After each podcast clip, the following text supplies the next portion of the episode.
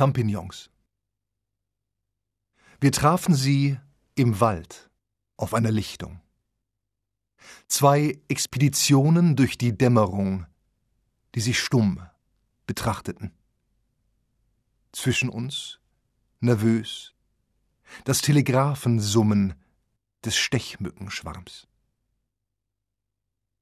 Meine Großmutter war berühmt für ihr Rezept der Champignon farci. Sie schloss es in ihr Grab. Alles, was gut ist, sagte sie, füllt man mit wenig mehr als mit sich selbst.